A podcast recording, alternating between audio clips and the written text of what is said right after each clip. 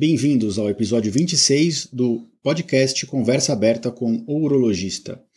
E hoje a gente vai falar um pouquinho sobre o tratamento do câncer de próstata. Hoje é o terceiro episódio de uma série de três episódios sobre o Novembro Azul e o rastreamento, o diagnóstico e o tratamento do câncer de próstata. E ao final do episódio de hoje vocês vão ter uma boa noção de como é feito o tratamento de acordo com o diagnóstico do tumor que foi identificado e quais são os prós e os contras e os objetivos com esse tratamento. Não percam, ficam por aqui que eh, esse episódio tem muita informação valiosa. Mais uma vez, sejam bem-vindos.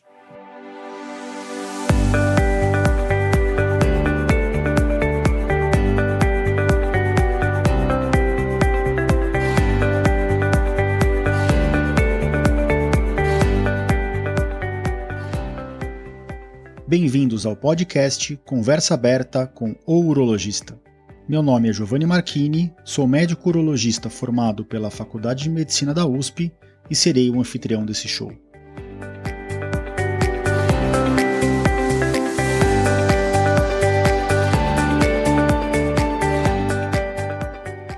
Nesse podcast, queremos compartilhar conhecimento confiável e de qualidade sobre saúde com um formato único e inovador e sempre com o foco no paciente, nós vamos esclarecer as suas dúvidas, trazendo todos os ângulos das situações vivenciadas no dia a dia da urologia.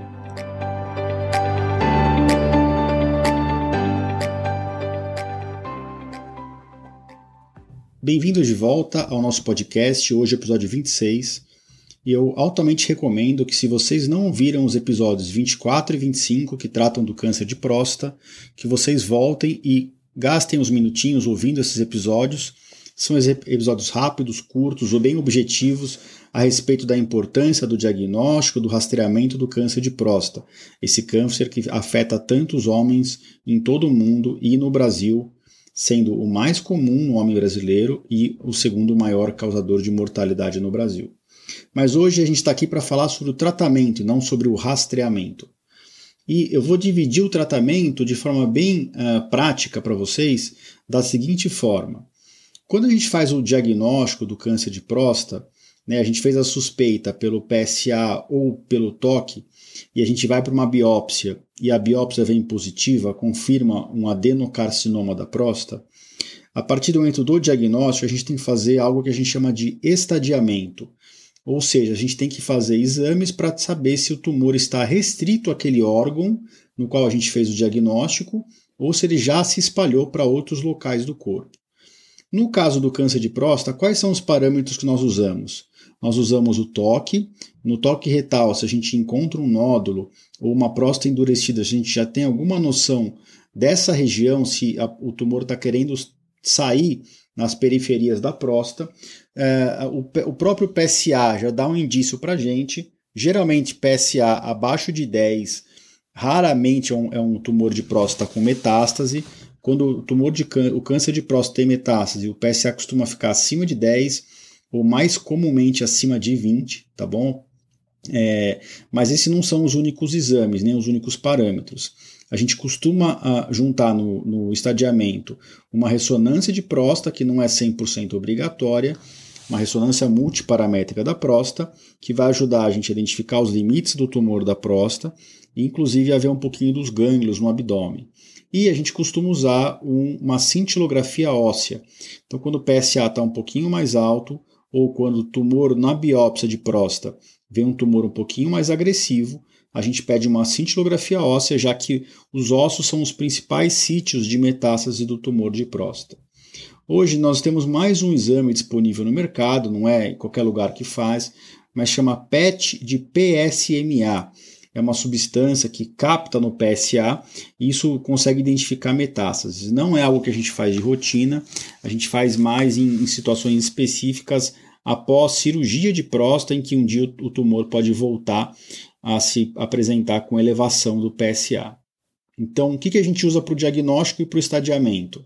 O PSA, o toque, o próprio grau do tumor na biópsia, a cintilografia óssea e às vezes a ressonância multiparamétrica. O câncer de próstata hoje existe uma classificação que chama Gleason. tá? Essa classificação vai basicamente de 6 a 10. E eu deixo isso bem claro, porque quando o paciente vem com Gleason 6 na, na biópsia de próstata, ele fica muito assustado, né? Porque 6 parece um número alto. Na verdade, o patologista dá uma nota para essa, essa biópsia da próstata, quando ele identifica as células de tumor, ele dá uma nota para quais são as duas dois tipos de célula tumoral mais frequentes naquela lâmina. E essa classificação vai de 1 a 5. E na hora que eu junto essas duas notas, eu tenho a nota final, que é o score de Gleason. Então hoje a gente classifica o score de Gleason em 6 a 10. E por que, que eu estou falando isso? Porque isso vai influenciar na nossa decisão. Cânceres de próstata Gleason 6, ou seja, que são tumores de baixo risco, né, com o PSA baixo, com o toque normal, às vezes a gente nem palpa nódulos, a gente vai entrar aqui na primeira linha de tratamento, que na verdade é o não tratamento. Por que, que eu estou falando isso? Porque para o câncer de próstata muito inicial, Gleason 6, que às vezes não está nem pegando no toque nenhum nódulo, e que o PSA está abaixo de 10, poucos fragmentos vieram positivos na biópsia, esse tumor é tão pequeno e tão indolente, a evolução dele é tão lenta, que a gente está autorizado pela literatura médica e pelos guidelines europeus e americanos, que é o que a gente segue, a propor para o paciente algo que se chama vigilância ativa. E como o próprio nome diz, essa é a primeira, a primeira linha de tratamento. Vigilância por quê? Porque a gente vai vigiar o câncer desse paciente. E por que ativa? Porque a gente não vai só ficar olhando para o câncer fazendo toque PSA todo ano. A gente tem que associar a isso uma biópsia de próstata a cada ano ou a cada dois anos, mas o mais indicado é a cada ano mesmo. Por quê? Porque a gente sabe que se uh, o tumor mudar de cara, ou se o toque ficar positivo, ou se o PSA subir muito de um ano para outro, esse câncer está mudando de cara. E esse câncer está se tornando mais agressivo. E aí, esse câncer começa a oferecer mais risco a médio e longo prazo para o paciente. Então, a partir do momento que a gente não tem mais um Gleason 6, que o Gleason passa para 7 ou 8, que o toque fica positivo e que o PSA passa acima de 10, ou que o número de fragmentos na biópsia cresce muito, então de 12 fragmentos vem 6 positivos, aí a gente já não pode mais oferecer para o paciente a vigilância ativa, porque a gente pode estar colocando essa pessoa em risco. Por que, que a gente não sai operando todo mundo, né, ou tratando todo mundo do câncer de próstata? Por que, que essa opção da vigilância ativa foi criada? Porque o objetivo do tratamento do câncer de próstata é, primeiro, não deixar o tumor progredir, segundo, manter a continência urinária desse paciente para que ele não perca urina, e terceiro, manter a potência sexual. E, e os tratamentos de radioterapia e cirurgia e hormonioterapia, que eu vou comentar a, a partir de agora, eles podem comprometer é, esses fatores, esses parâmetros que são a continência urinária e a potência sexual. Então é para isso que a gente é, indica a vigilância ativa para pacientes que têm um câncer muito inicial. É lógico, se o paciente não deseja conviver com aquele tumor dentro dele sem saber se ele vai evoluir ou não, é, ele está autorizado a mudar de estratégia e solicitar o tratamento definitivo daquele câncer. Se o paciente tem um perfil mais tranquilo, confia na gente e está disposto a anualmente repetir a biópsia, que é um exame um pouco chato, aí a gente está autorizado nesses critérios a fazer a vigilância ativa para que a gente impeça que, de, de deixar de identificar se o tumor mudar de gravidade. Tá certo? Então, a primeira linha de tratamento, que na verdade é o não tratamento do câncer de próstata, é a vigilância ativa, que a gente faz para tumores muito iniciais, quando o tumor é, é de baixo risco e o paciente quer não correr o risco de ficar com um grau de impotência ou de incontinência urinária, principalmente até se ele já tem um grau de impotência ou de incontinência. Agora, vamos passar para o segundo e terceiro tipo de tratamento. E por que eu vou agrupar esses dois? Porque se a gente fez o diagnóstico do câncer de próstata, se o câncer de próstata se encontra restrito àquela glândula, um câncer de próstata localizado, que a gente chama, ou no máximo um, dois gânglios acometidos, mas com Gleason de 7 para cima, ou se o paciente não está disposto a fazer a vigilância ativa que acabou de ser comentado. Então, quando um câncer está restrito àquele, àquele local, a gente pode propor dois tipos de tratamento que a gente chama de curativos. Por que curativos? Porque são tratamentos que têm a intenção de curar o paciente, para que aquele paciente não volte a desenvolver o câncer de próstata. Isso só pode ser feito quando o volume de doença tumoral na próstata, dentro dela ou ao redor dela, for muito pequeno. Quando uma célula da próstata já, já saiu da, da glândula, já cometeu muitos gânglios, muitos ossos, a gente perde, a gente perdeu a chance de oferecer um tratamento curativo para esse paciente. E é por isso que o rastreamento é tão importante, porque a gente identifica a imensa maioria dos pacientes nessa fase pré-sintomas, que é a fase potencialmente curável da doença. Aí a gente não vai ter que só ficar controlando a doença, a gente pode tentar curar. E quais são as duas opções de tratamento curativo hoje? As duas opções são a radioterapia e a cirurgia de retirada da próstata. Então vou falar um pouquinho dos prós e dos contras de cada uma dessas opções, tá? O que é a radioterapia? A radioterapia é uma série de radiação que vai ser feita na, localmente na próstata. Então, o paciente passa com o radioterapeuta que a gente indicou. O radioterapeuta faz um estudo da anatomia daquele paciente, da próstata daquele paciente, e ele calcula usando a uh, computação gráfica o, aonde que vai ser é, é, definida a dose de radiação que aquele paciente vai receber. E essa dose de radiação ela é feita sequencialmente, dia após dia, geralmente se faz de 34 a 36 sessões de radioterapia. O paciente vai praticamente todos os dias nessa clínica de radioterapia e a radiação vai queimando literalmente a próstata. Pode afetar um pouquinho os órgãos vizinhos, que são a bexiga e a vesícula seminal e o intestino. Então, quais são os riscos da radioterapia? Piora do padrão da urina, ardência para urinar, sangue na urina, sangue na, no esperma, sangue no intestino, na evacuação. Uh, esses são os riscos imediatos. Mas a radiação que começou nessa fase da radioterapia, ela dura anos no corpo da pessoa. Então, mesmo que a pessoa pare de ter sintomas, depois de muitos anos 5, 10, 15 anos as células continuaram mudando por causa da radiação e o paciente pode ter consequências tardias da radioterapia, que as mesmas que eu acabei de comentar, e às vezes são quadros até complicados de tratar. Às vezes a gente tem que operar um paciente de tanto que está sangrando na bexiga, ou fazer algum procedimento no intestino com um colonoscópio, de tanto que ele está sangrando. A incidência dessas complicações é baixa, tá? é menos de 5, 10% em 10, 15 anos. Mas elas existem e a gente tem que expor isso para o paciente. E a chance de cura, lógico que vai depender de vários critérios, né, mas é em torno de 75 a 85% com a radioterapia. Tá? E quem que escolhe esse caminho? Quem não está disposto a fazer a vigilância ativa, que eu expus anteriormente. Tá? Só um dado interessante para vocês: é, é, de cada 10 homens que estão em vigilância ativa, 5 desistem ou mudam de estratégia depois de 5 anos. 7, ou seja, 70%, vão para algum tipo de tratamento depois de 7 anos. Então a vigilância ativa, apesar de ser bonito na teoria, na prática nem todo mundo consegue conviver com a impressão que tem um tumor dentro dele.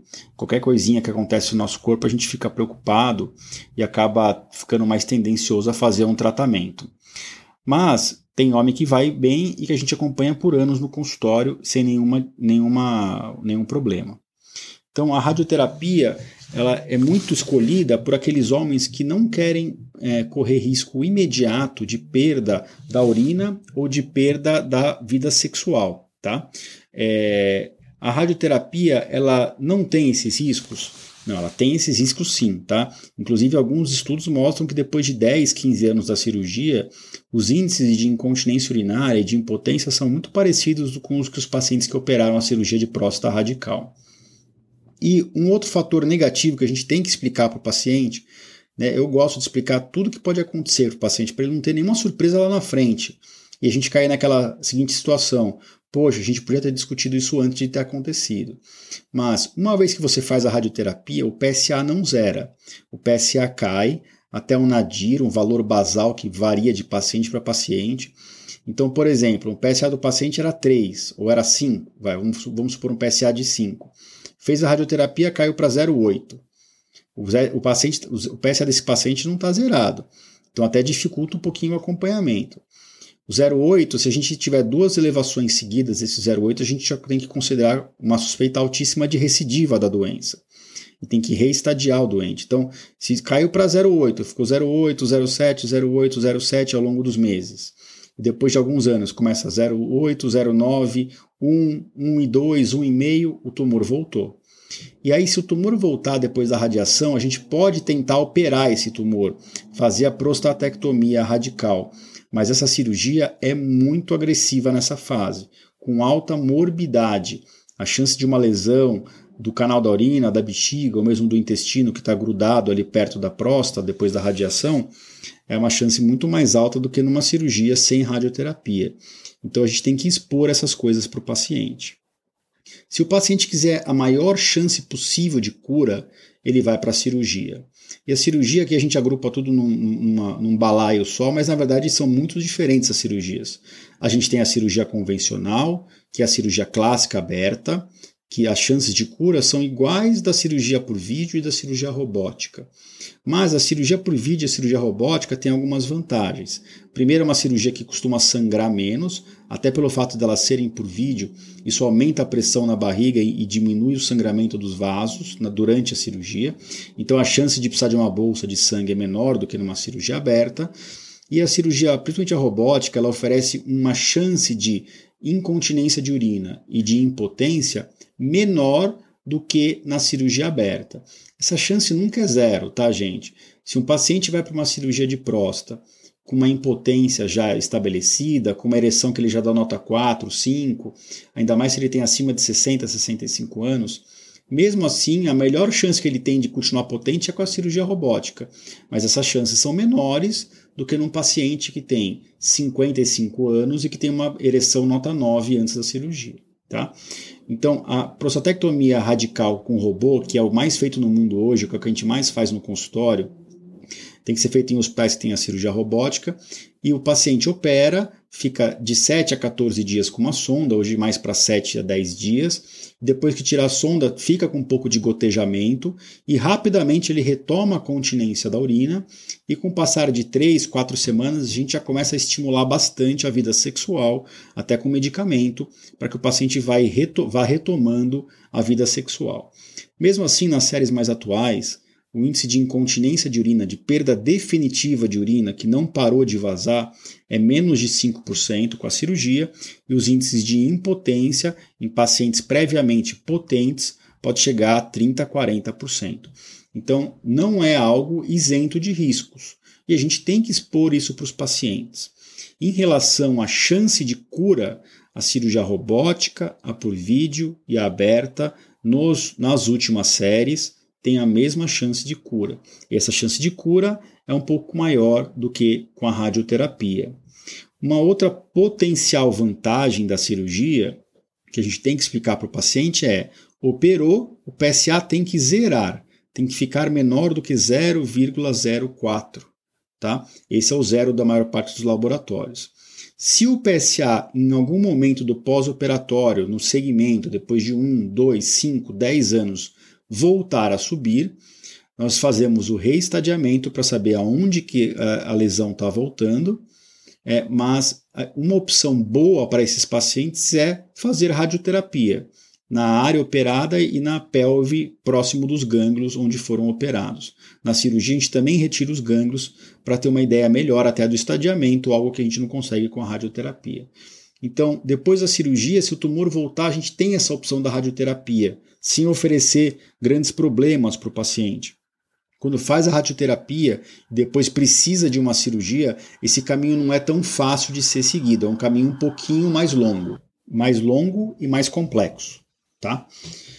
Então a gente vamos recapitular. Vigilância ativa para tumores muito iniciais. Se o paciente não estiver disposto a fazer a vigilância ativa, ou se ele não tiver critérios para isso, se for o tumor um pouquinho mais agressivo, desde que o tumor esteja restrito à próstata ou aos gânglios em volta da próstata, ou seja, um tumor mais local, localizado, as principais opções de tratamento são radioterapia ou cirurgia, e a cirurgia nós temos essas três opções: a convencional, a por vídeo, pura, né, por vídeo, e a robótica, que é a mais feita no mundo é, hoje em dia.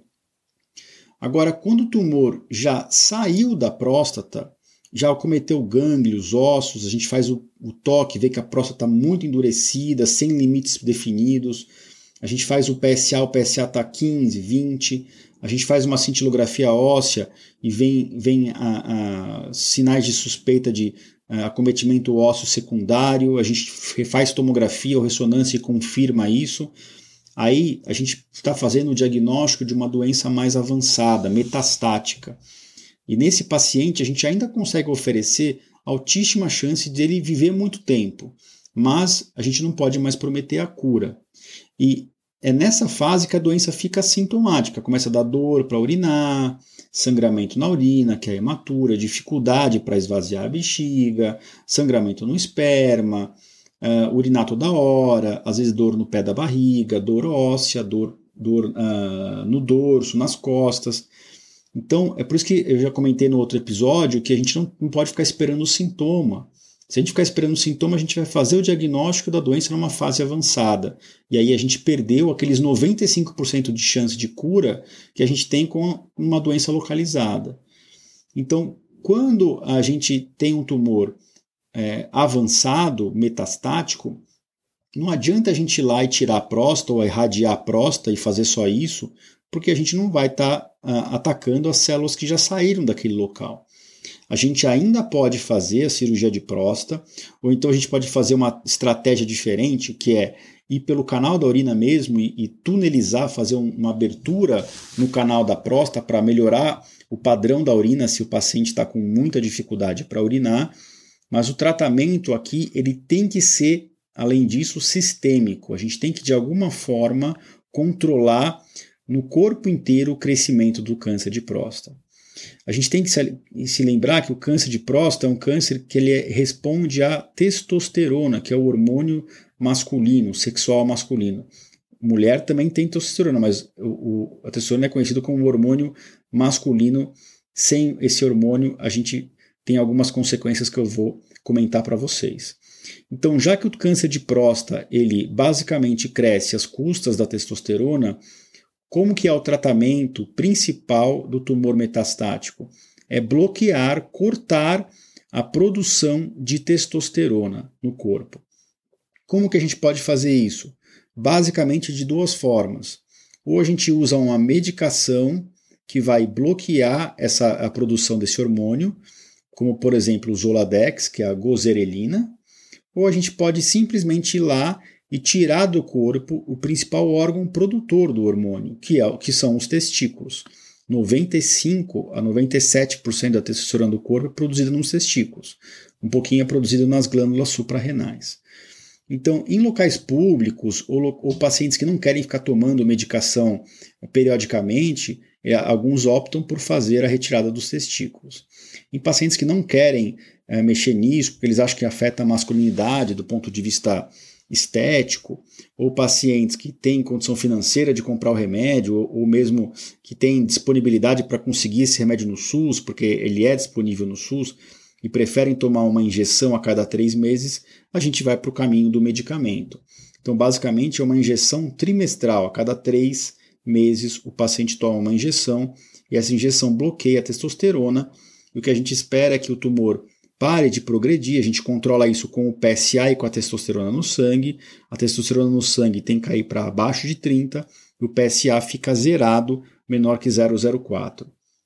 E claro, se os sintomas urinários persistirem, a gente tem que fazer algum tratamento para isso também, com medicamento para remédio para relaxar a próstata, ou o mais comum realmente é operar, fazer a raspagem da próstata, aquela mesma cirurgia que a gente faz para doença benigna, mas aqui a gente estaria raspando a próstata para abrir bem o canal, para facilitar a urina do paciente que está com câncer. Então, esse é o tratamento hormonal, né, o bloqueio hormonal. Qual que é o grande problema desse tratamento? Apesar de ele ter um bom controle da doença, ele não dura para sempre. Em algum momento, o câncer de próstata pode ficar o que a gente chama de hormônio refratário. Então, mesmo usando esse bloqueio hormonal, o câncer pode voltar, pode voltar a crescer é, é, sem resposta à testosterona, fica independente da testosterona. Isso pode demorar 5, 10, 15 anos, mas em geral, em algum momento acontece. E aí a gente entra com outras medicações que eu não vou ficar batendo no martelo aqui no, no podcast, mas existem outras medicações quimioterápicas e alguns imunoterápicos uh, para tratar esse tipo de paciente. Qual que é o grande eh, problema né, do, da, do tratamento hormonal, do bloqueio hormonal? Por que que, pô, mas então se a cirurgia tem riscos, a radioterapia tem riscos, e a vigilância ativa tem que ficar fazendo biópsia todo ano, então por que que eu não tomo um hormônio e resolvo minha vida, né? Primeiro que eu já falei, não dura para sempre. E segundo que bloquear a testosterona é igual a cortar a libido. Não só isso, a gente sabe que o bloqueio de testosterona, eu já discuti aqui em outro episódio que eu até conversei com, com um colega meu sobre andropausa, o Eduardo Miranda, é, bloquear a testosterona, a testosterona baixa implica em perda de massa óssea, perda de massa muscular, uh, a dinamia, né? a pessoa está sempre cansada, pode mudar a alimentação, pode engordar, e junto a libido acaba também diminuindo muito e, consequentemente, a vida sexual da pessoa uh, cai muito. Além disso, como eu falei, nem sempre iniciar o hormônio vai diminuir o sintoma urinário. Às vezes, mesmo tomando o bloqueio hormonal, recebendo trimestralmente esse bloqueio, a pessoa precisa de alguma forma abrir o canal da urina. Tá certo? Então, esses eram os quatro principais, as quatro principais modalidades de tratamento que eu queria trazer para vocês. A vigilância ativa para tumores muito iniciais, a radioterapia ou a prostatectomia radical, a cirurgia de retirada da próstata, para tumores um pouquinho mais graves, mas ainda localizados, que não, não tem muita metástase, e para tumores metastáticos, o bloqueio hormonal. Bom, com isso a gente encerra essa série de três episódios. Foi bem uh, compreensivo sobre o câncer de próstata, acho que a gente cobriu praticamente todos os tópicos, desde o do surgimento do tumor até o rastreamento, o diagnóstico, a importância da campanha do Novembro Azul, a incidência e prevalência do tumor, mortalidade, como que é feito o rastreamento, quais idades, o diagnóstico, os exames e agora finalizando hoje com o tratamento. É, mais uma vez, se você não ouviu os episódios é, 24 e 25, que são a parte 1 e 2 sobre o Novembro Azul, eu recomendo que vocês ouçam o episódio de hoje vai continuar nas principais plataformas de podcast da Apple, Spotify, SoundCloud, Deezer, todas que vocês é, costumam usar. Mas se vocês quiserem ouvir dentro do meu site, lá eu permito que façam comentários, perguntas, isso tem sido muito gratificante. Esse episódio vai estar dentro do site www.ourologista.com.br barra podcast barra episódio 26, tudo junto. Tá ok? Então fiquem à vontade.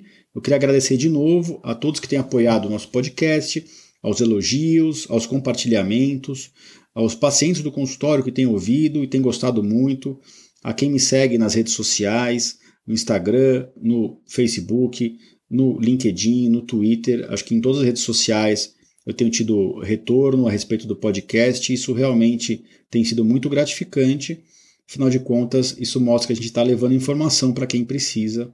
E a gente se vê na semana que vem. Não percam, eu tenho entrevistas muito interessantes alinhadas agora com uma paciente minha e também com um super especialista, um nefrologista. E isso vai estar nas próximas semanas. Eu espero que vocês estejam comigo aqui de novo nos próximos dias. Um grande abraço a todos.